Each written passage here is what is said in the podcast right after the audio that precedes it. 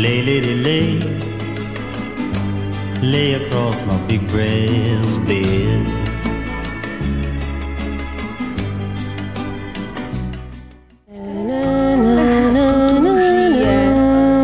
Enquanto ciência oculta. É disso hoje que vamos falar. Vamos falar da tutologia.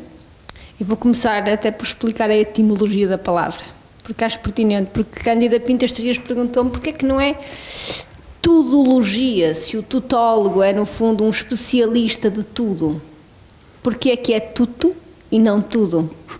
É uma pergunta bastante precisamente bem do latim. Isso é para ser uma ciência exata e oculta e essencial, tem que vir do latim. Tem que ter um nome latino. Exatamente. Exata e oculta em simultâneo. E, exata e É oculta, mesmo boa esta ciência. Exatamente. E portanto, que foi inventada, não sei por mim, não sei se existe. Eu, provavelmente haverá hum, mais alguém lá em casa que, este- que teve a mesma ideia. Parabenizo essa pessoa. É uma ideia extraordinária e é de facto um assunto que interessa discutir, porque nós estamos de facto no tempo dos tutólogos. E se houve uma coisa que esta pandemia do Covid-19 nos fez sentir é que os especialistas brotam, não é? Brotam. Estão a ver aquela coisa de regar a relva, não é? Aquelas coisas que se ligam automático. As professores. As professores, isso. Boa, fantástico, incrível. Os professores. E aquilo está programado. Em relação aos especialistas, é sem programa. É qualquer hora do dia, começa a brotar e a regar a relva. E, portanto, e nem todos são exatamente formados, capacitados, nem em determinada área, mas imediatamente acompanham. Acompanham porque são pessoas que têm o conhecimento nelas. É? E, portanto, isto foi a introdução antes de sequer cumprimentarmos as pessoas lá em casa, que foi uma tremenda falta de educação. Mas vamos. eh, Vamos agora recuperar, dizendo bom dia, boa tarde, boa noite, caros ouvintes, estimados fãs, porque já se sente, já se sente aqui o calor- humano. E pronto, a proposta para hoje parece uma proposta um bocado apalhaçada, mas no fundo não é, porque a proposta vem no seguimento de uma conversa, das várias porque nós estamos aqui uma vez por semana. Mas depois toda a semana nós estamos a fervilhar de ideias, também a ser um bocado tutólogas, nós próprias. Mas com muitas dúvidas e, e- e questões sobre nós mesmas e sobre o que vamos apontando. Então, da altura estávamos a falar sobre hum, o que é que é isto do conhecimento, não é? Se todos nós eh, podemos afirmar, se todos nós temos o direito, entre aspas, de ter uma opinião sobre tudo. Ahm, e se há ou não um intervalo ou uma necessidade de intervalo entre aquilo que, são, que é o discurso ah, promovido e fomentado pelos especialistas e um discurso mais generalista que, ahm, que de alguma forma tem a capacidade de ser apropriado pelo público em geral, ou se isso tem sentido e se isto não é perigoso. Ah, e portanto estávamos a falar um bocadinho disto e nós vivemos num tempo dos comentadores, portanto, porque grande- o, o sonho de qualquer pessoa hoje em dia é ser tutólogo, comentador. Porque já houve até pessoas que foram presidentes da República, partindo disso. Começaram numa área de especialidade que é o direito, não é? Até, não é? Uma Sim. área como outra qualquer, e depois foram andando e presidentes da República. Até salvam vidas no mar. Portanto, isto é o clímax de ser um tutólogo. É o pináculo de ser um tutor. pináculo de ser um tutólogo. Creio que as pessoas lá em casa já perceberam a ideia. Portanto, nós vamos falar um bocadinho sobre isto, sobre hum, o que é que é o conhecimento, se podemos, se a nossa liberdade de facto nos permite emitir. hum, uma coisa é emitir opiniões num, num contexto mais doméstico, não é? se quisermos, entre nós, ou então se, no- se nos permite veicular informação e, e opiniões sobre tudo e mais alguma coisa, sendo que hoje em dia é tão fácil nós veicularmos e nós difundirmos essas opiniões, isso é muito perigoso, porque cada um de nós, quer queira, quer não queira, através das redes sociais, das novas plataformas, tem uma capacidade muito grande de chegar a outras pessoas e de influenciar outras pessoas. Portanto, este é um bocadinho, apesar deste, de, de, da tutologia, na essência, não existir, mas quando houver a próxima revisão do dicionário da Língua Portuguesa, contem com ela, lá estará, com os devidos créditos, porque não vão andar a imprimir dicionários, não é? e aqui as mouras, nada de fixe, nada de direito. Preciso nada. pagar royalties. Preciso pagar. É preciso que as coisas tenham, não é? Como é que é? Hum, O seu a seu dono? Não, a é- César o que é de César? a outra. Royalties. Não, filha, que é de. Direitos de autor? Não, há um. Pagar as vacas ao dono. Ah, tem muito mais nível. Eu sabia que me dia a palavra vaca, estava O meu, o meu conhecimento Estava não, não bloqueada, permitia. tim, tim, tim, percebes? só me lembrar, vaca, vaca, o que é que era a vaca, o que era a vaca. Portanto, eu paro um bocado. E então vou, vou passar aqui as. hum, estamos com um painel mais reduzido. Porque no fundo uh, a Cátia e a Ana sentiram que estavam distantes deste tema e a, e a Cândida e a Flávia arriscaram tudo. É um grande risco hoje emitir uma opinião sobre esta coisa de emitir opiniões. Exatamente. Flávia, o que, é que, o que é que tu sentes em relação a isso? Enquanto pessoa que dirige um meio de comunicação social, acho que tu és muito mais que jornalista, mas és uma pessoa que, eh, que constrói conteúdo diariamente. O que, o que é que tu, que relação é que tu, é que tu estabeleces com, com esta ideia de, hum, com esta facilidade da veiculação de opiniões, de toda a gente sabe sobre tudo, não é? Porque isto começou no futebol e até tinha graça. Toda a gente sabia de repente fora de jogo. E depois é sobre tudo, sobre pandemias, doenças, incêndios, toda a gente tem uma opinião. Como é que tu, como é que tu lidas com isso no teu dia a dia? Qual é a tua perspectiva sobre isto? Olha, a minha perspectiva é, às vezes sinto-me uma hipócrita. Isto porquê? Porque, pronto, às vezes sem criar conteúdo em áreas onde, em que não me sinto totalmente à vontade. E eh, mesmo, mesmo restringindo-me aos factos, não é? Eh, há, há muitas situações que me deixam desconfortável.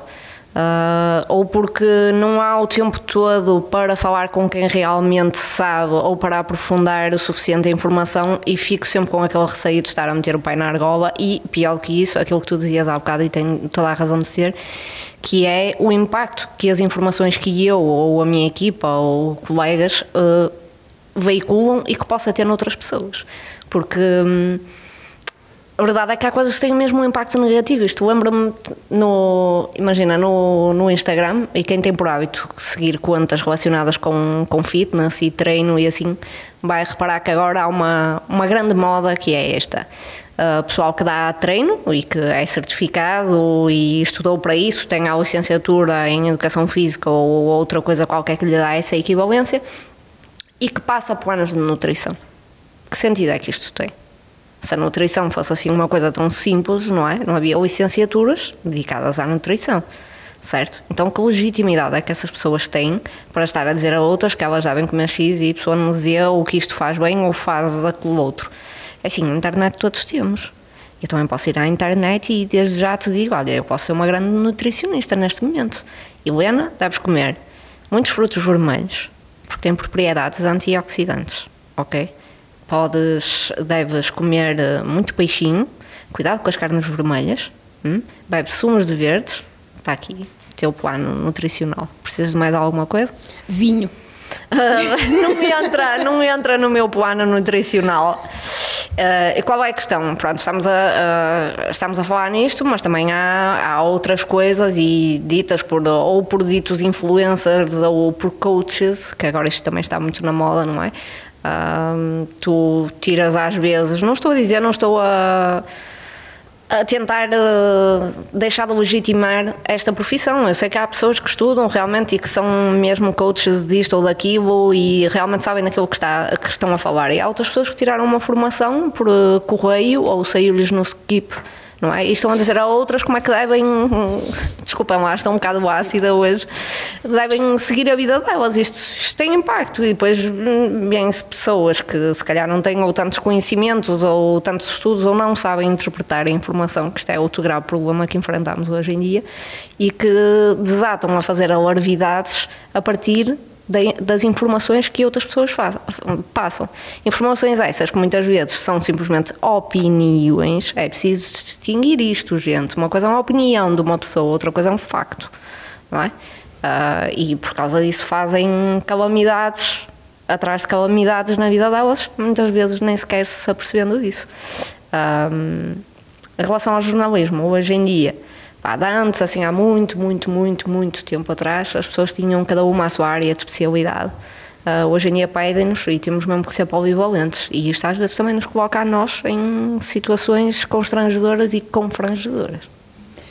Sim, olha, recentemente, a propósito de um, de, um, de um projeto em que estou a participar, tive que produzir um conjunto de conteúdos sobre coisas diversificadas, sobre arte em espaço público, património, etc. E num, um, uma dessas, um, um desses grupos de conteúdos era sobre ambiente, coisas de ambiente. E posso-vos dizer que me senti completamente perdida a estudar a garça vermelha e o não sei quê e tudo mais, porque o conteúdo que me chegou por parte do cliente, digamos assim, era um conteúdo muito adjetivado, que, portanto, que para veicular informação científica não deves adjetivar assim tanto, ou que era, que era lindo, que era que eram paisagens lindas, únicas, Deslumbrantes. deslumbrantes. E, portanto, Tirar o fogo, exa- de tirar o fogo, cortar a respiração. cortar a resp- Ai, ótima, tu és ótima. Eu tenho traquejo. Podia ter mandado para ti. E portanto eu queria acrescentar qualquer coisa que fosse interessante para o utilizador, porque no fundo, se tu estás a criar um conteúdo para usufruto de alguém que está naquele momento a contemplar o lugar, o adjetivo é completamente inútil, porque a pessoa é que está a olhar é que está a ver se é deslumbrante, se é lindo, se lhe tira o fogo, se está sem ar, se continua com ar, é que, é que sabe isso. Portanto, tens que acrescentar informação. E posso-vos dizer que me senti muito desconfortável Hum, apesar de serem textos pequenos, que se pretendia eram textos de 300 a 500 caracteres, o que é, o que é pequenino, mas que no fundo me senti muito perdida e fico muito. e continua-me a impressionar como é que. hum, a generalidade das pessoas eh, diz qualquer coisa sobre qualquer coisa, como uma pessoa que não é de uma, daquela área de repente é só do ministro, ou, e portanto não sei, fico muito. É uma- algo que me faz eh, muita confusão. E há de facto áreas que são do domínio comum. Aparentemente, tu tocaste numa dessas áreas, que é o desporto, a nutrição, portanto, a moda é outra área que aparentemente toda a gente tem uma opinião sobre isto ou sobre aquilo. Tu, tu concordas, Cândida, entendes que esse eh, ser ou não do domínio comum, mas sendo que tira a possibilidade eh, à, à moda, por exemplo, enquanto área disciplinar, de crescer e de se afirmar, não como uma, numa perspectiva fútil, que tem muitas vezes, mas como uma área criativa. Achas que retira o facto de toda a gente agora imita opiniões e, e recomenda tops e coisas, não é? Em relação à moda em Portugal, sim, sem dúvida. Hum, eu, e respondendo diretamente ao, que me estás a perguntar, hum, acho que é muito, é muito, tem limitado bastante a concepção que as pessoas têm de moda, o tipo de programas que aparecem, nomeadamente na televisão, de comentários de looks, por exemplo. Ah, os, comentários, os programas que existem de comentários de looks, tu vês as pessoas ah, que não são da moda, são comentadores, que é uma profissão. Tutólogos. Dos- Os tutólogos, tutólogos estão sentados em poltronas e veem fotos de pessoas que foram a eventos. E os comentários são de uma riqueza lexical impressionante. Gosto, não gosto. Basicamente, com duas palavras, Esteve tu muito bem, o- não esteve tão bem. eh, Arrasou. Ahm, ai não, e depois nunca, normalmente nunca gostam de nada. Eh, nunca gostam de nada, exceto quando aparece de preto e com um estilete preto. Isso aí está fantástica. Está sempre fantástica, vocês vão reparar nisso. Quando aparece com algo mais arrojado, um bocado diferente ou mais desconstruído e não sei o que, já não gostam. Não gostam porque não, não são pessoas que sejam eh, super versadas em moda que compreendam os códigos da moda, muito provavelmente. Outra coisa que eu acho que também tem dado cabo da, da concepção que as pessoas têm da moda portuguesa é, por exemplo, reportagens que se fazem logo no Portugal Fashion, na moda Lisboa, de ir perguntar eh, perguntas estúpidas às pessoas e as pessoas revelarem nas suas respostas que não percebem nada de moda e depois fazerem compilações de burrices sobre moda e eh, aqui está uma compilação de cromos que foram ao Portugal Fashion. Eu acho que isto é um desrespeito pelo trabalho dos designers portugueses que já têm eh, que fazer das tripas coração para apresentar coleções com a frequência com que, com que tinham que apresentar até agora. Vamos ver como é que vai ser o futuro. Acho que é um desrespeito pela linguagem de moda, é um desrespeito pela linguagem artística, eh, é completamente pessoas estrangeiras ao mundo da moda virem e, e, no fundo é aquilo que é divulgado. Eu sou, sou, sou completamente contra isso, acho que e, e há vários designers portugueses que se têm surgido contra isso. Ah, relativamente hum, à tutologia na moda ah, ou na minha vida, isto porque me estás a perguntar a mim, e digo-te a minha experiência como pessoa sempre tive um dilema interior muito grande relativamente ao que era o conhecimento. Eu cresci numa, numa família na Bairrada em que os meus, os meus bisavós ah, tinham, tinham uma quinta numa aldeia chamada Ferreiros, em Anadia, E, uh, e, eles, apesar de serem agricultores, tinham uma espécie de, de centro cultural. Na, foram eles que fundaram o Clube de Caçadores de Ferreiro, foram os dos, dos membros fundadores do Clube de Caçadores, e eles tinham uma mercearia, tinham um teatro, tinham rádio, eram, era lá que as pessoas iam ler o jornal. Uh, eles eram, uh, os meus bisavós eram pessoas, foram pessoas incríveis. eram eles que vacinavam, iam pela aldeia vacinar as pessoas contra tuberculose e essas coisas coisas. O meu bisavô salvou imensas pessoas no mar, eh, nadava muito bem, era um homem muito alto e muito corajoso. Um, o, meu, o meu avô Delfim era empresário, a minha avó, eh, naquela altura, foi a única menina daquelas redondezas todas a tirar um curso de contabilidade.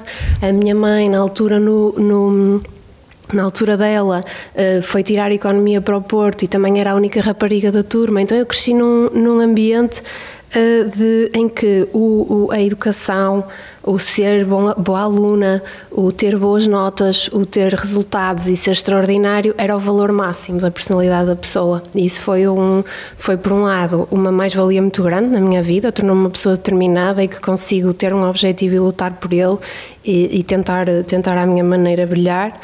Uh, mas teve um reverso muito pesado também, porque eu na escola sempre me sentia um bocado um cavalo de corrida.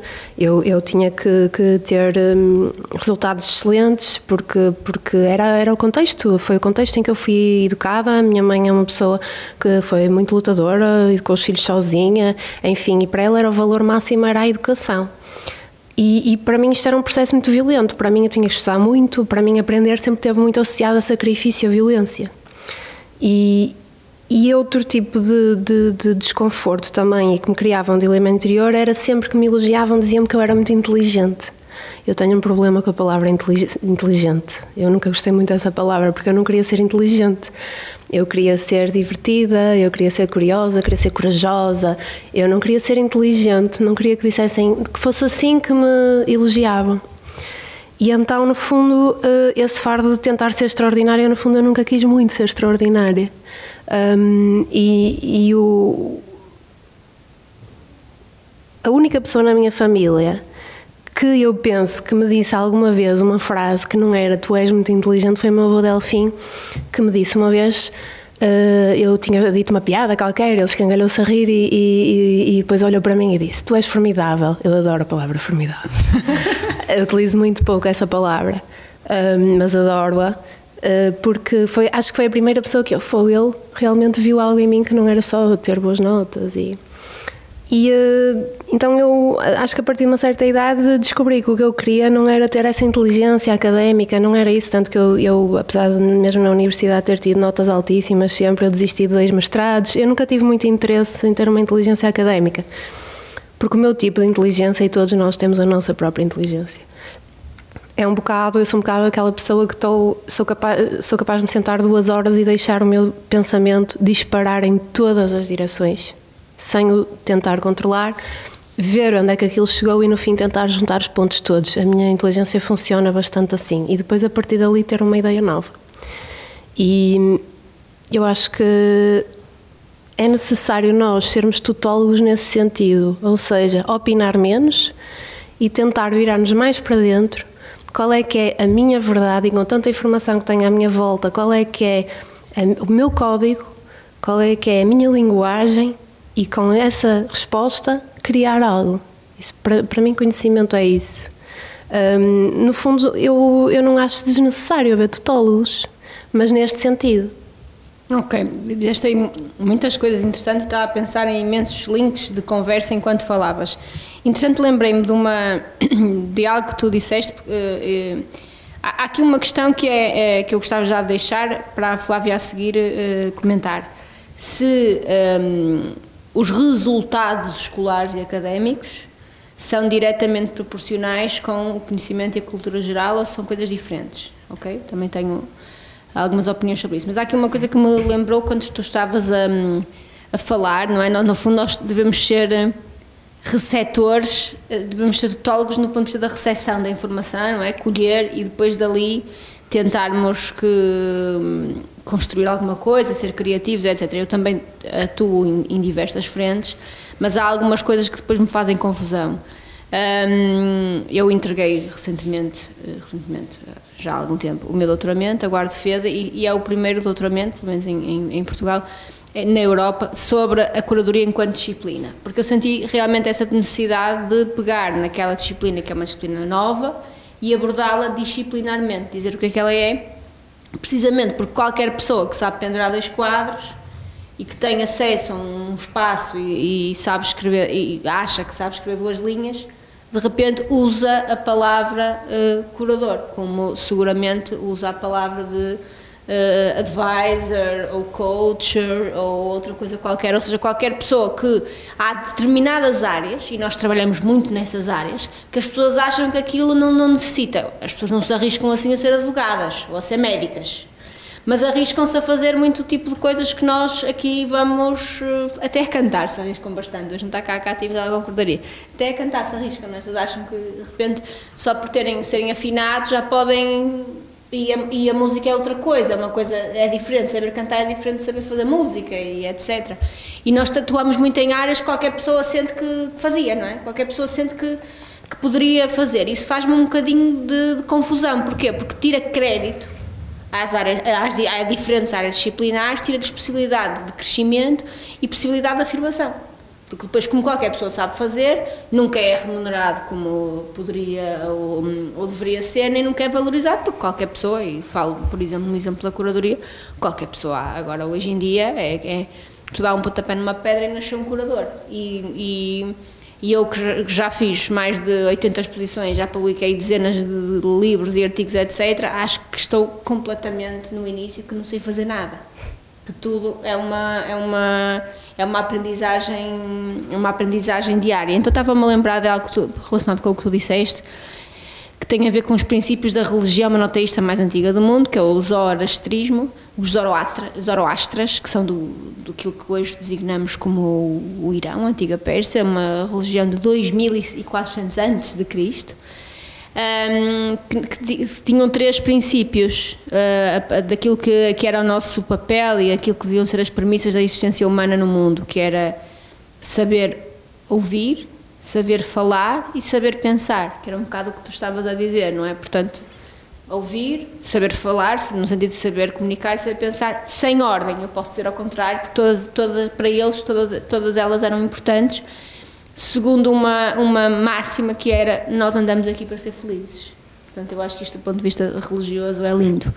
Uh, e era a religião do Freddie Mercury, acho que já te tinha dito. Olha, partilho só uma curiosidade. Força. Freddie Mercury, se fosse vivo, faria daqui a três dias, tendo em conta o dia em que estamos a gravar este podcast, 74 anos. É importante, esta informação foi relevante, porque as pessoas depois vão ver em que dia nós gravamos, vamos dizer quantas. Lá em casa, por exemplo, foi um belo momento Wikipédia agora. Foi um belo momento Wikipédia. A Wikipédia, por exemplo, é uma plataforma... De tutologia. De tutologia interessante. Portanto, queres que uma informação rápida, tens. Agora, não quer dizer que, de acordo com aquela informação rápida, a seguir possas produzir um artigo científico ou fazer uma afirmação, mas posso tirar uma dúvida de uma data, de uma claro. coisa qualquer, de um facto, em princípio, e já, já foi mais assim, já não tem grandes erros a esse nível. Uhum. Já. Mas Flávia, comenta um bocadinho aquilo que a, que a Cândida disse e esta relação entre o, os resultados e o êxito escolar e académico com, o, com, a, com a apropriação e com a o desenvolvimento do conhecimento? Olha, eu estava a ouvir a Cândida e, uh, e ela deve ter reparado que eu estava aqui a sorrir no meu canto, porque apesar de, de um percurso diferente, não é? Muitas coisas uh, senti o que a Cândida sentiu. Também tive sempre muita pressão uh, em cima de mim, sempre. não era para ser boa, nem para ser das melhores, era sempre para ser a melhor. Aliás, eu era aquela típica menina, pelo menos durante uns tempos fui, que era capaz de chorar se tivesse um 97%, porque não podia ser 97%, tinha que ser 100%. Me too. Ah, ok. Vamos uh, formar uma associação disso. uh, que fique registado que as minhas colegas de painel assinaram as duas afirmativamente, concordando com aquilo que eu disse. Um, Pronto, então vocês sabem que é uma pressão mesmo enorme e é uma pressão que eu acho desnecessária. Eu sei que, que os meus pais fizeram tudo pelo melhor, não é? Foi sempre a pensar no meu bem, uh, mas realmente acho que é demasiada pressão e hoje em dia, coisa que na altura uh, eu não conseguia entender as coisas assim, uh, é natural que sejamos melhores numas áreas e não tão bons ou sejamos mesmo fracos noutras. Eu, por exemplo, não tenho grande queda para a matemática, sei que tenho um bom raciocínio, mas chegava a uma altura, quer dizer, a minha filha vai agora para o quinto ano e nos últimos trabalhos de casa, quando ela me pedia ajuda, eu já ficava a coçar a cabeça e eu em uns tempos a pensar, e geralmente a minha resposta até costumava ser sempre a mesma, vai perguntar ao pai. Ahm, e portanto, ah, o, que é que, o que é que eu tenho a dizer sobre isto? Ahm, pronto, é assim. ah, eu acho que há diferentes tipos de inteligência e há diferentes tipos também de cultura e de apropriação do conhecimento. Eu conheço gente muito inteligente ou brilhante e que era uma nódoa na escola. Nódoa do género de reprovar anos e coisas do género. Ahm, e depois conheço, e isto aqui é muito interessante, vocês também devem conhecer espécimes deste género. Pessoas, por exemplo, que eram muito inteligentes na escola, muito brilhantes, aquelas pautas assim imaculadas, que até a educação física conseguiam assim um notão, não é? E depois no mundo laboral são zeros à esquerda. Mas se tu fores falar com essas pessoas, ah, elas são capazes de te emitir uma, uma opinião sobre tudo e mais alguma coisa. Mas depois, quando se trata de pragmatismo e de fazer as coisas, não é? Ah, já não conseguem fazê-lo. Vocês conhecem pessoas assim, certo? Estava-me a lembrar de uma, de uma pessoa que eu conheço, que é uma pessoa que tem um doutoramento numa determinada área, hum, uma determinada área artística, que é brilhante artisticamente, e que uma vez tivemos uma conversa e não fazia a mais pálida ideia sobre a diferença entre eleições legislativas autárquicas, nada, era zero. Tinha um, um- e eu acho que aí entra num nível de tens que saber. Há coisas que tens que saber. Exato. Se, se houvesse uma lista do, não é, do You Must Know, ah, essa, para mim, saberes como é que é um quadro eleitoral, pelo menos no teu país, ok, que não percebas como é que funciona nos Estados Unidos, ok, eu própria muitas vezes tenho dúvidas. Acho que temos todos. Temos dúvidas como é que aquilo está exatamente a funcionar. Mas, eh, pelo menos no teu país, eh, faz parte de um quadro de cidadania. Ah, ou então pessoas que não, opá, que não sabem quem é o primeiro rei de Portugal, ou que, ou que têm dificuldades em somar 20 mais 20. Pá, e depois dizem, ah, mas eu não tive matemática, tive métodos, ou hum, ah, eu não sou de história. Pá, acho que há coisas que não é ser de história ou ter tido métodos São os básicos. É o chamado básico. Sim, sim, eu nisso concordo absolutamente contigo. Não, acho, que há, acho que há o básico, pronto. Mas depois também, agora hum, estamos a falar nisso e eu também estou a pensar. Depois tens um segundo problema que é. Às vezes as pessoas não sabem o básico, mas também são incapazes de admitir que não sabem. E pior que serem incapazes de admitir é não se esforçarem por depois, nem que seja discretamente, não é? Porque, pronto, toda a gente tem receio de fazer figura de palhaço. E eu, por exemplo, vou fazer aqui uma confissão. Vocês não vão conhecer ninguém na vossa vida que seja tão mau a geografia quanto eu. É um dos divertimentos favoritos do meu marido eh, perguntar-me capitais de países porque eu, é assim, eu começo aqui em Portugal e pouco mais passo. Para aí além, não sei o que é que tem, é um bloqueio qualquer no meu cérebro, já tentei, já tentei fixar, não dá, ok? Se algum dia quiserem mesmo fazer cenas, é, é perguntar isso. Pronto. Mas eu, seja em geografia ou seja outra coisa qualquer, se não sei, depois vou pesquisar, vou, vou procurar, não é? Ahm, agora, é assim, nem todos que temos que ser muito inteligentes, nem todos temos que ser brilhantes, nem todos temos que ser eh, espetaculares ou formidáveis. Eu também adoro essa palavra. Ahm, e temos que ser Então, em felizes. francês é lindo. Formi- Formidable. formi- formi- You are the one for me, for me. Momento musical, lexical, este Cati, não vieste hoje? Olha, tomei conta. Sou Cati. Cati Cati vai ter volta. concertos em setembro, outubro e novembro.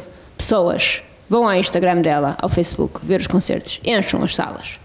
Apontem datas. Apontem. Olha, Olha, mas agora- a sala, não sei se Nós já temos, será nós, e nós vamos, Possível. estar, nós vamos estar nos concertos da Cati, atenção. Sim, portanto, autógrafos, já sabem, põem-se na fila. Olha, mas estava- estavas aqui a dizer, e estava, ap- apesar do, do, do ser daquilo que é uma coisa que é básica e o que não é básico, e quais são esses, hum, esses limites do, do conhecimento, hum, não é? Se, há, se, é- se isso é subjetivo, se não é subjetivo. não é? Achas que é subjetivo? Ah, não é subjetivo. E outra pergunta que vos deixo uh, às duas. Vocês acham que a forma como.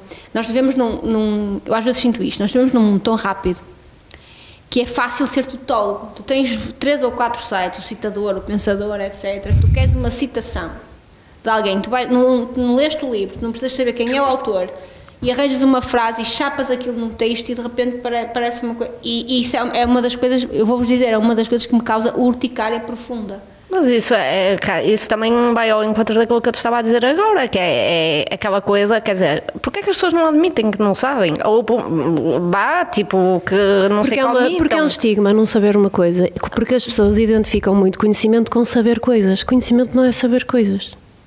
Eu tive 12 anos eh, que estive a ensinar, a dar aulas, que estive no ensino, das coisas que, que mais mexiam comigo era tanta vez que eu ouvia a palavra estudar em conselhos de turma, porque ele não estuda, porque ele tem que estudar, eles têm que estudar, que estudar. E eu dava aulas de inglês, que é uma disciplina em que tu realmente tens que ver qual é a verdadeira diferença entre estudar, saber, pensar Todas as pessoas, meninos, cujos pais, eh, pronto, os, os, os educam num ambiente de quererem, de, de, quererem ter altos resultados, como nós, como nós eh, crescemos, whatever, e que têm são capazes de ter 100% num teste, mas depois não conseguiam, não conseguiam verbalizar o pensamento deles em inglês. E depois tinha outros que eram altamente rebeldes e não estudavam e eram capazes de estampar ao, comprido nos testes e falavam sempre comigo em inglês, encontravam-me no, no, no corredor e tinham uma curiosidade incrível acerca da disciplina e gostavam mesmo ou porque gostavam de videojogos, ou porque gostavam de, de, de, de, cinema ou de música. Para mim era muito mais interessante como professora ter alunos com este perfil. E eu muitas vezes eh, teimava eh, em não ter tantos testes. Eu queria ter mais aulas e queria ter menos testes. Ah, porque eu, eu acredito mesmo nesta, nesta questão do conhecimento. Será que ser especialista de uma área é saber tudo ou muitas coisas sobre aquela área? Eu acho que não. Eu acho que ser especialista numa área é saber pensar sobre aquela área porque tu nunca vais saber tudo sobre nenhuma área, ninguém é assim tão importante, ninguém é assim tão culto, nem inteligente, ninguém. E nós temos de ter essa humildade.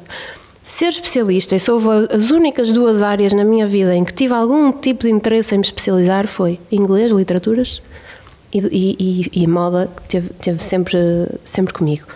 É absolutamente impossível saber tudo sobre uh, ambas as áreas. O que, a única coisa que eu posso fazer é saber pensar sobre elas de forma coerente, de forma criativa e de uma forma que possa ser útil às outras pessoas e a mim. Não é? Que possa contribuir. No fundo, aprender as ferramentas de. Eu também sinto isso, quer dizer, eu, cada vez que faço uma. Eu, dentro da história da arte, não é? Que é também aquilo que eu leciono, leciono na faculdade, na universidade, digo. Um, que no minha é mais universidade que se utiliza o termo a minha área de trabalho é mais de investigação, é mais a arte contemporânea. Eu, cada vez que faço uma viagem, às vezes nem é preciso viajar muito, e vou a um museu, e eu percebo, nunca vi aquele artista, nunca vi, não sabia, nunca ouvi falar, nunca, não sabia quem era o curador Y, o curador, pelos vistos, é a última bolacha de pacote lá do bairro dele, eu nunca ouvi falar, como ele também nunca ouviu falar de mim. Portanto, sinto sempre isso que estás a dizer. Agora, eh, aprendi, foram as ferramentas dentro daquilo que é a minha área de especialidade para ir buscar informação. A mesma coisa na história da arte. Eu olho para um edifício e eu tenho um campo lexical e um vocabulário gramatical da arquitetura e da arte que me permitem dizer três ou quatro coisas e chegar lá à data, do, à, à data aproximada do edifício, etc, etc, se não for muito para fora do meu do meu do meu do meu pé digamos assim é um bocadinho isso é, é, é ir buscar um bocadinho essa área de, de conhecimento mas voltando aqui a esta uh, questão, até porque vocês têm filhos, esta questão é, é interessante. Tu partilhaste a tua questão da geografia e eu fui na área das ciências. Também sempre fui sempre boa aluna, com boas notas a tudo, uh, mas não gostava muito de ciências, nunca gostei muito de ciências. Uh, mas houve, e portanto, eu nunca estudei muito, eu nunca tive uh, muita pressão. Eu gostava de estudar, gostava de aprender, sempre fiz muitas outras coisas. Os meus pais incentivaram-me a fazer todas essas coisas e, sobretudo, proporcionaram-me um ambiente de aprendizagem e de descoberta. Acho que foi essa a, razão, a diferença. E uma vez cismei que ia tirar 100% a uh, ciências. Cismei. E aliás, isso verifica-se porque eu até gosto de fazer caminhadas, etc. E eu, fauna e flora, ensinas-me hoje e amanhã já não sei qual era a árvore. se ela não tiver fruto, que se perceba o que é. e não for um pinheiro, que também dá. Ou um castanheiro. Hum, já é mais Já puxado, é, já, já, tem que estar ok. no amor e se cá baixa, assim, Pronto. não é? Pronto, sou uma nódoa, não é? Portanto, é uma coisa que eu tenho mesmo. Não, tenho interesse, até cresci numa quinta, santinho, não é? Ah, e portanto, não- eu também já cismei que ia tirar 100% da ciência, cismei. Pronto, e então era, era uma coisa que eu já não sei qual era o tema, e então andei o fim de semana todo a ler aquilo, a andar para trás e para a frente em casa, din, din, din, a decorar aquilo, tirei 100%. Não me lembro de nada. Estudar e saber. É e isso. aprender. Olha, Como aí é está um belo isto? exemplo da diferença entre uma coisa e outra. Como é que geres isto com a tua pequena? Olha, como é que, como é que eu giro? Eu, quando a, quando a Morgana entrou para o primeiro ano, eh, a Morgana, para quem não sabe, é uma miúda super espevitada, super curiosa. Linda, Ah, inteligente, Sim, isso muitas mais coisas maravilhosas.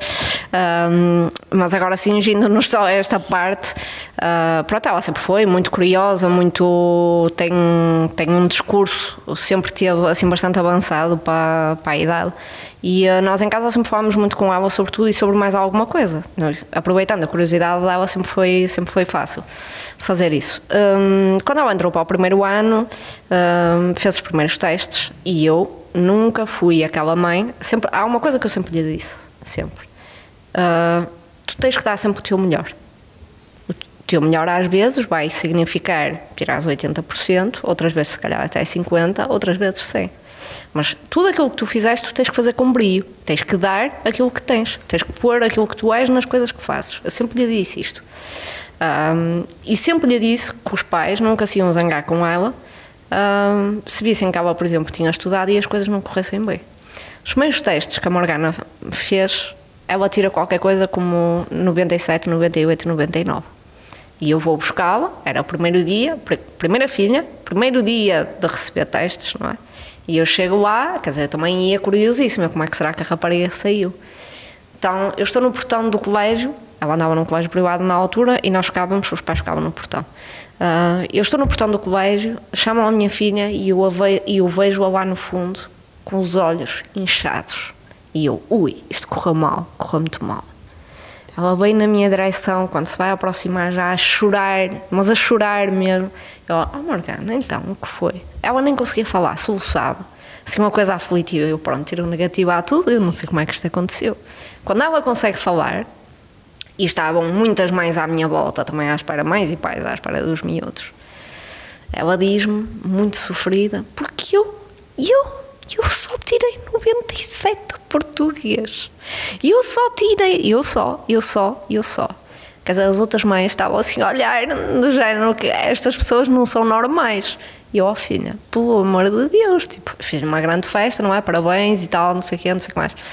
E cá está, eu tenho a certeza absoluta que nunca lhe pus essa pressão das notas em cima. E, no entanto, ela tem ah, uma ansiedade em relação às avaliações que é uma coisa impressionante. Ah, no entanto, evoluiu muito nesse sentido. E neste último uh, ano, ela fez agora o quarto, eu lembro antes da pandemia, ou seja, provavelmente no final do primeiro período, se calhar, hum, ela fez uns testes, ela estava super bem preparada. Andou a estudar, andou para lá, para trás, para a frente, por ela, porque queria, queria fazer as coisas direito. E o que é certo é que foram os testes que pior lhe correram até hoje. E ela chegou a casa absolutamente devastada. E nós dissemos, não, Morgana, mas tipo, tu estudaste, tu sabias, tu estavas bem preparada, não estavas? E ela estava, e eu sei, eu ainda agora eu sei vos dizer as coisas. Estás triste porquê? Deste o teu melhor? Dei. Então, bola para a frente, vais ficar a pensar nisso agora. Pá, não, há coisas muito mais importantes que isso. E por muito que eu queira, e isto é outra coisa que eu penso muitas vezes, ah, pá, eu quero muito que a minha filha tenha boas notas, sobretudo para chegar ao décimo segundo e poder escolher. E também já lhe disse muitas vezes que ela pode escolher não ir para a universidade. Eu sei que isto é um escândalo e a minha mãe vai estar a ouvir isto e vai-me matar, porque pronto. Mas eu digo isso à minha filha, digo isso muitas vezes. Ela tem é que ir para aquilo que a fizer feliz. Não, e ser feliz pode não passar pela universidade. E para mim e para o pai dela, há coisas muito mais importantes do que sucesso académico. E cá está, eu olho para o que a Cândida estava a dizer. hum, pá, Acho que a bondade, a felicidade, eu pareço sempre uma moralista a dizer estas coisas, mas a sério, eu, eu cumpro mesmo isto que digo aqui na minha vida. Interessa muito mais que a minha filha seja uma pessoa uh, bondosa e feliz e preenchida na vida dela, seja lá qual for aquela escolher, uh, do que seja uma pessoa com média de 20. Só, desculpem, sei que estou a roubar muito tempo Não, da antena, tá só aqui um parênteses numa coisa que a Cândida estava a dizer em relação ao ensino. Uh, neste último ano que passou, tive hum, duas meninas, meninas não é em termo pejorativo, que estagiaram comigo. Uh, e eu agora vou tirar a tema, se elas estão a ouvir isto ou não. Hum, pronto, elas estagiaram as duas em épocas diferentes, diferentes e eu dei-lhes um, um notão do caraças às duas, pelo estágio delas. Uma delas tirou 20 tirou 20. Quando foi a defesa de estágio dela, obviamente os professores estavam assim a estranhar um bocado aquilo do género, então tu deste 20, isto, caramba, olha, que deram 20, tem que ter, tem que ter sido mesmo excepcional. Eu percebi logo que eles que estavam com, de pé atrás, não é? Quando, e entendo. Um, entretanto, ela fez a defesa de estágio, teve a oportunidade de falar e eu tive a oportunidade de falar. E eu gostei que um dos professores, no final, me dissesse mesmo: eu vi poucos vintes na minha vida e ainda menos vi desses vintes bem dados, mas este foi um desses, foi muito bem dado. E porquê? Uh, se essa menina errou, algumas vezes errou, errou várias vezes, mas todas as vezes que errou, tentou sempre fazer melhor e foi procurar, e foi pesquisar, e foi fazer de outra maneira, e foi procurar outras ferramentas. É como diz a, a Cândida, isso não é muito mais importante ter essa curiosidade e fazer e perguntar e ser humilde ao ponto de, querer aprender mais e assumir os erros e tudo e tudo e tudo. Isso não é muito mais importante do que saber os artigos da Wikipédia de cor? Olha, a propósito disso, não, não corroborando, vou lançar aqui outra questão para, para lançar aqui uma, uma questão à Cândida. Eu sou Uh, altamente, uh, eu fico muito impaciente quando sinto a minha ignorância. Fico mesmo impaciente. Eu também, eu penso que todos nós, não é? Mesmo nervosa. Ainda é, é desconfortável. Na semana que passou, eu fui passar, fui conhecer Pinhel e de repente começa a ver um conjunto de elementos que eu não entendo. Eu não conheço a história de Pinhel. E, come, comecei a ficar impaciente e comecei a, a ir a, a, a, tentar ir à internet, aos meios que dispunha, para tentar perceber porque é que havia um símbolo do falcão e aquela ar. Eu comecei mesmo a ficar impaciente, disse: não estou a perceber, não estou a conseguir fazer a leitura. Tipo, não é que esta coisa da, da malta da história, não estou a conseguir fazer a leitura disto. E a pessoa que estava comigo, tem calma, relaxa, eu não consigo, porque eu tenho, tenho, que saber isto, tenho que perceber o que é que é pinhel. Eu não consigo, não consigo usufruir. Isto é uma coisa horrível. Já me lixaste a vida que depois disto eu vou ter que ir também ao telemóvel procurar e pesquisar sobre pinhel, eu porque fui, eu não faço ideia. Entretanto, abstraí-me da vida e, e, pronto, e, não, e pronto, não interessa. E passei à frente. Mas fiquei muito em esta, sou muito inquieta, fico muito nervosa com a, com a minha com a minha ignorância e sobretudo fico e, e, também, também me acontece outra coisa que é quando eu não consigo emitir opinião sobre alguma coisa porque claramente passa do meu espectro, porque nunca passei por ali, eu sinto-me hum, é? ouço tenho até, foi uma coisa que eu fui aprendendo, porque sempre trabalhei com pessoas muito mais velhas e procuro uh, ouvir para procurar saber. E aprendi uma coisa que é, há, há pessoas, vocês estavam, cá estavam a dizer isso. agora dizíamos aqui o nome de um filme, as pessoas, ah, sim, já vi. Ou um livro, ah, sim, já li. E é um horror. E eu então aprendi uma coisa que é, olha, não, nunca ouvi falar. E às vezes a pessoa olha para mim e diz, não conheces este artista? Não viste esse filme? Pá, não mas é preferível, cá está, e não, nunca ouviste histórias de pessoas que dizem, ah, sim, esse livro e depois começas a fazer perguntas e a ah, pessoa sim. eu já, zero. Eu própria já fiz isso. Ah, pronto. É muito divertido fazer isso. E então o que é que eu te queria, hum, queria perguntar, Cândida? Tu coíbes-te quando não te sentes um, 70% dentro do tema, coíbes-te de, de, opinar, de falar, de, de, dizer, ou tens esta ânsia de querer comentar sempre? É que eu, eu tenho sempre esta ânsia. Eu aprendi, foi a, e mesmo assim tenho muito que aprender em termos de ouvir. Aprendi, tenho sempre esta ânsia de dizer qualquer coisa. Olha, eu fui, já vos expliquei o, o contexto familiar em que eu cresci. E eu tive até muito tarde na minha vida a máscara da boa aluna, da sabichona, da inteligente, que era uma máscara muito desconfortável para mim. Eu não gostava nada de, de, usar aquela máscara. Tanto que na escola, eu apesar de ser boa aluna, eu não era um exemplo de comportamento. Não, acho que era bastante impertinente. Lembro-me de várias situações. Se os meus professores da escola estiverem a ouvir, queria pedir desculpa a todos, sem exceção. Todos, professor Hortense, Carlos Amarante. A, a, todos, sem exceção, eu quero pedir desculpa, porque realmente eu acho que era.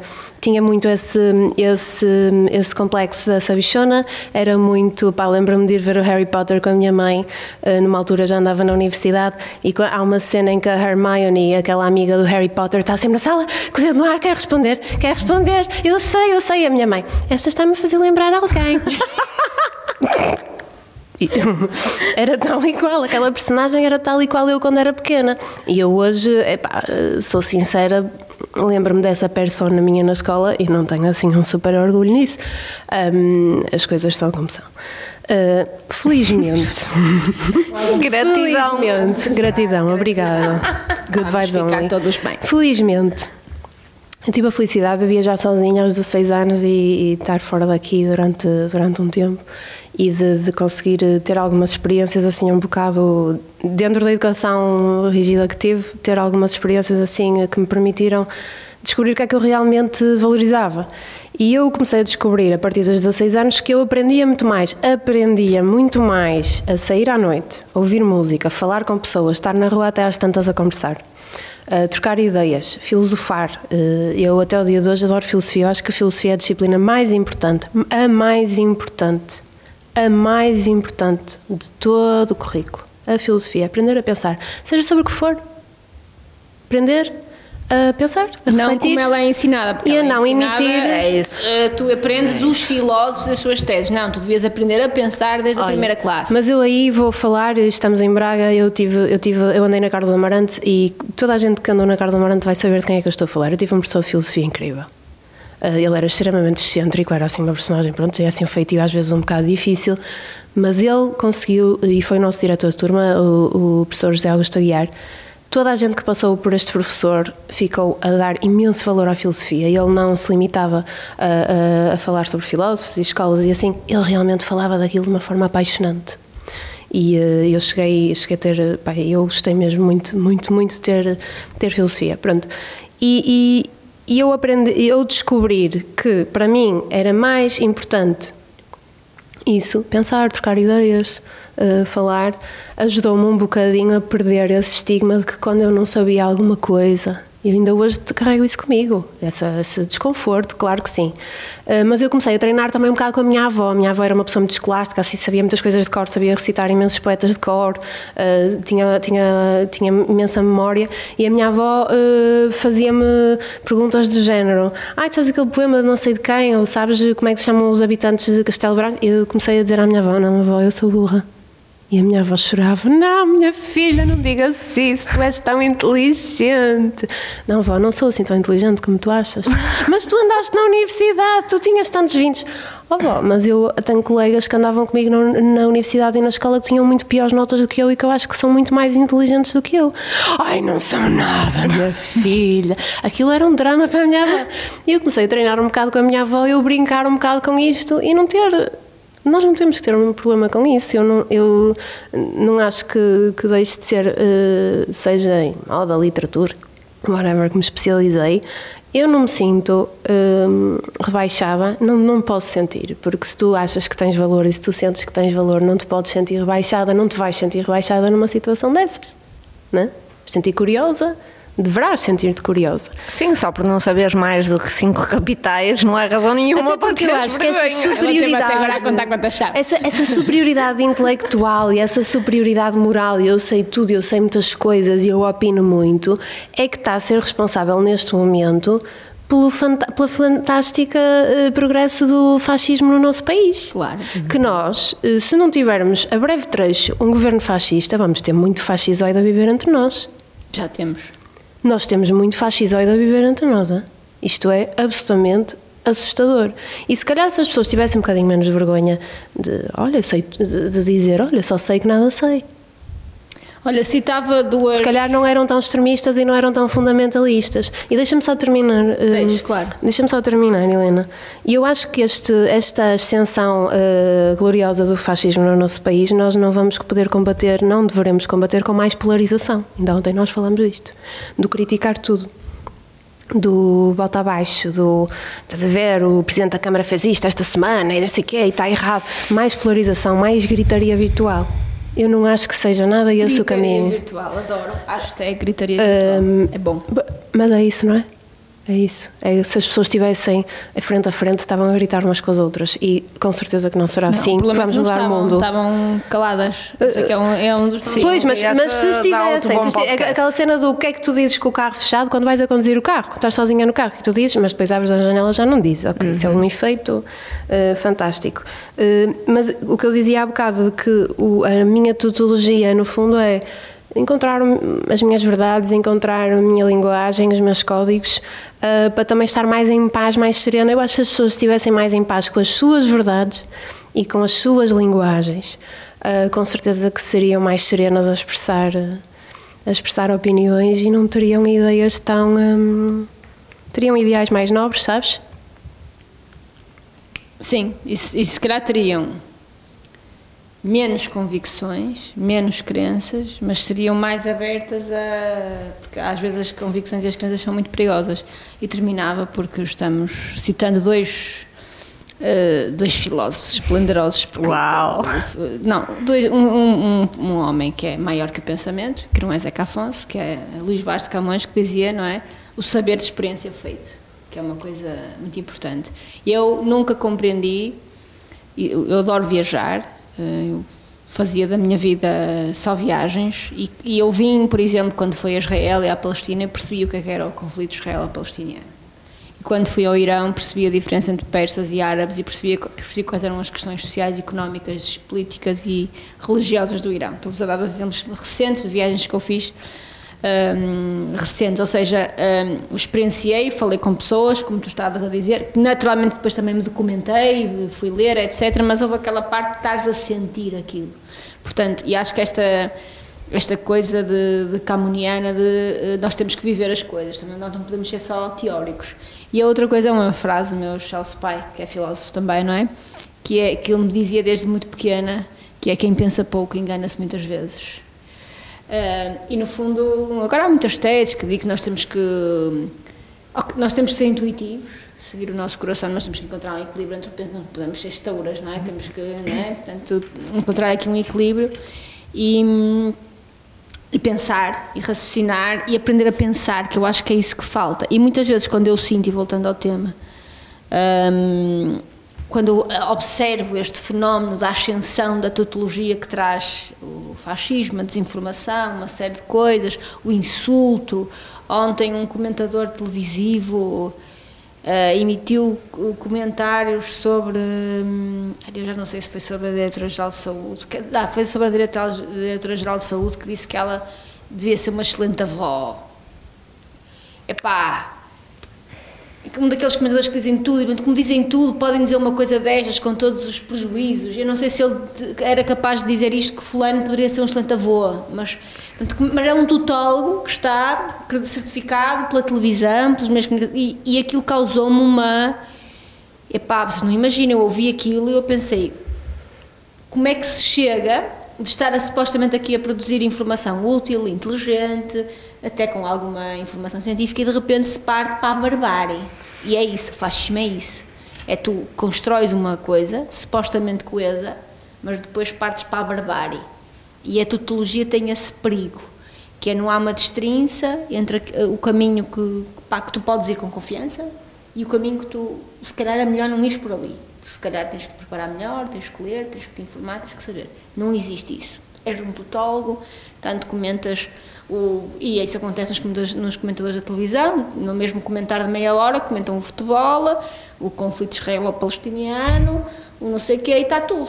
E tu ficas na dúvida, mas é tudo, isto é tudo igual? Mede-se tudo pelos mesmos ah, parâmetros, pelos mesmos patamares? E depois também é uma, massa, uma, uma receita de pensar contra e não pensar com. Eh, Eu tenho uma, uma amiga do coração, uma pessoa extraordinária, das pessoas mais extraordinárias que eu tenho na minha vida, que é a Margarida Constantino. Ela é professora de matemática no Sá de Miranda e ajudou, ajudou a educar-me, foi uma pessoa muito importante na minha educação e ela tem uma, uma, uma sempre me disse, só porque nós temos ideias diferentes nós não temos que, nunca que nos zangar. É isso. É E eh, no meu caderno de filosofia, eh, no secundário, eu tinha a minha frase preferida que, que, que li de um filósofo que realmente teve um impacto, que era do Heráclito de Éfeso. Que fala, que, fala, que fala disto que acho que era. Não, é- na altura eu acho que não compreendi bem aquela frase e esta frase transportei-a durante muitos anos e fui, fui digerindo em situações diferentes, que é o que é contrário é útil e é do que está em luta que nasce a mais bela harmonia. Tudo se desfaz pela discórdia. Ou seja, é útil encontrar no caminho alguém que pense de forma diferente. A- A discórdia é que não é útil. Ou seja, nós pensarmos com alguém, em conjunto com alguém, duas pessoas que saibam articular o pensamento, que saibam refletir, mesmo que tenham opiniões diferentes, isto é uma conversa produtiva e que pode levar a algum lado. Pensar contra essa polarização, essa gritaria virtual que eu disse há bocado, realmente isso não é útil. Flávia, as tuas notas finais. Não, acho, que- acho que a Cândida disse tudo e acho tudo certo também antes. Não, eu, em relação a isso da gritaria virtual, ainda por cima, acho que é, é mais uma moda. É? Parece que. E já falámos um bocado disto, disto noutro episódio. Pá, parece que as pessoas gostam de, de sangue, de, de, de- polémica, de. Pá, eu acho que as coisas não têm que ser assim, não é? Não, é o que tu estavas a dizer. não- até podemos ter ideias diferentes e eh, podemos chegar ao fim de uma discussão, por assim dizer, uma discussão saudável, não é? E tu cresceres do teu lado e eu crescer do meu não é? E, e acabarmos por não concordar, mas ser saudável realmente essa troca de conhecimentos, porque se, também, se nós agora estivermos aqui as três juntas e estivermos as três a dizer precisamente o mesmo e as três precisamente com a mesma opinião, que interessa é que isso tem, é? Portanto, isso é, isso é saudável. Agora, hum, pessoal que, que realmente tem que opinar sobre, sobre tudo e mais alguma coisa, começando depois a meter a barbárie pelo, pelo meio, pá, dispenso, bem. E cada vez mais, felizmente, é a vantagem de nos tornarmos adultos, não é? Dispenso essas pessoas na minha vida. Chamado distanciamento social, Social. para sempre. Absoluto. para. Distanciamento cerebral. Distanciamento para sempre. Há pessoas que é, pode ficar assim. Ah, só há uma última coisa que eu gostava de dizer. Mãe, és uma mãe formidável, está bem? Não te chateias com nada Sim, deste acho episódio. que no fundo essa é uma nota final importante, é dizermos às nossas mães que elas são incríveis, porque, porque são. Obrigada, mãe. são Logo vou a casa ensinar-te a mexer no Zoom. É isso, estás a ver? Isso eu também ensinei. A minha mãe, durante a pandemia, deu explicações de matemática pelo Skype. De facto, é incrível. Olha aí umas explicações de geografia, a tua mãe não arranja? Posso-te dar, porque eu gosto de geografia. Ah, pronto, Eu, eu, então. eu, quando chegar ali à Eslovénia e à Eslováquia, conf- confesso que me. Quando chega a segunda garrafa de vinho, ela já começa a fazer E é como me lembro de todas as capitais. Todas as capitais. Mas Eslovénia e Eslováquia. Gente, no próximo episódio está prometido, já sei 10 capitais. Muito bem. Portanto, despedimos-nos com amizade. Eh, Não vamos fazer promessas de não nos tornarmos tutólogas, porque não sabemos para onde é que o caminho nos leva, mas vamos procurar ser pelo menos umas tutólogas que não se tornam bárbaras, fascistas nunca, que mantêm um certo estilo peculiar, até porque ah, nós sabemos que os nossos ouvintes começam, eh, antes de serem ouvintes, são eh, Visualizador. visualizadores, Voyeur, voyeurs das nossas fotografias. stalkers. Stalkers, não. E depois tornam-se ouvintes, que é esse o objetivo. Alguns. E depois a seguir a ouvintes quere- queremos inspirar pessoas. E sobretudo depois a seguir, que é o mais importante, ir a Nova Iorque patrocinadas por essas pessoas realmente que gostam de nós. Faltam 95 episódios. E ainda não estamos. A conta continua a zero, não é? Nós vamos tratar disso. Temos que arranjar um gestor de conta. Nós não, não vamos dar-nos essas questões menores. Essas questiúnculas, questiúnculas, não é? Pronto, já sabem. Sigam-nos nas redes sociais, Instagram e Facebook, entre Braga e Nova Iorque. Nunca tínhamos feito este apelo. Vou fazer agora. Vou aprender a fazer estas coisas. Sigam-nos. Ter- Teremos novidades eh, formidáveis Formidáveis. nas nossas redes sociais. O podcast está disponível em tudo o que é plataforma, Spotify, tudo que é plataforma de ouvir. Tudo dá. Ouçam, porque, pronto, eh, e acreditem numa coisa que agora assim, sendo assim um bocadinho, porque já deu a volta, não é? Para estar outra vez a já deu a volta, acreditamos a fazer isto com muito amor, com muito coração, totalmente eh, despretensiosas, apenas para nos divertirmos. E que vocês se divirtam connosco, que partilhem ideias ou não. Uh, naturalmente no episódio 100 iremos a Nova York, mas não é por isso que estamos aqui juntos. Agora vamos porque sabemos que íamos. E nós somos pessoas que fazem o que dizem. Uh, mas estamos a fazer isto com toda a felicidade e no exercício mais pleno e responsável gratidão. da nossa liberdade. E por isso, gratidão aos muitos que já nos ouvem e aos muitos que ouvem até ao fim, porque não é fácil. Nós próprios ficamos cansadas. Agora entra outra vez a música do You are the one for me, for me. Ai, não, não era esta. Não é- não pode ser. Dos X-Files. Tutologia enquanto ciência oculta.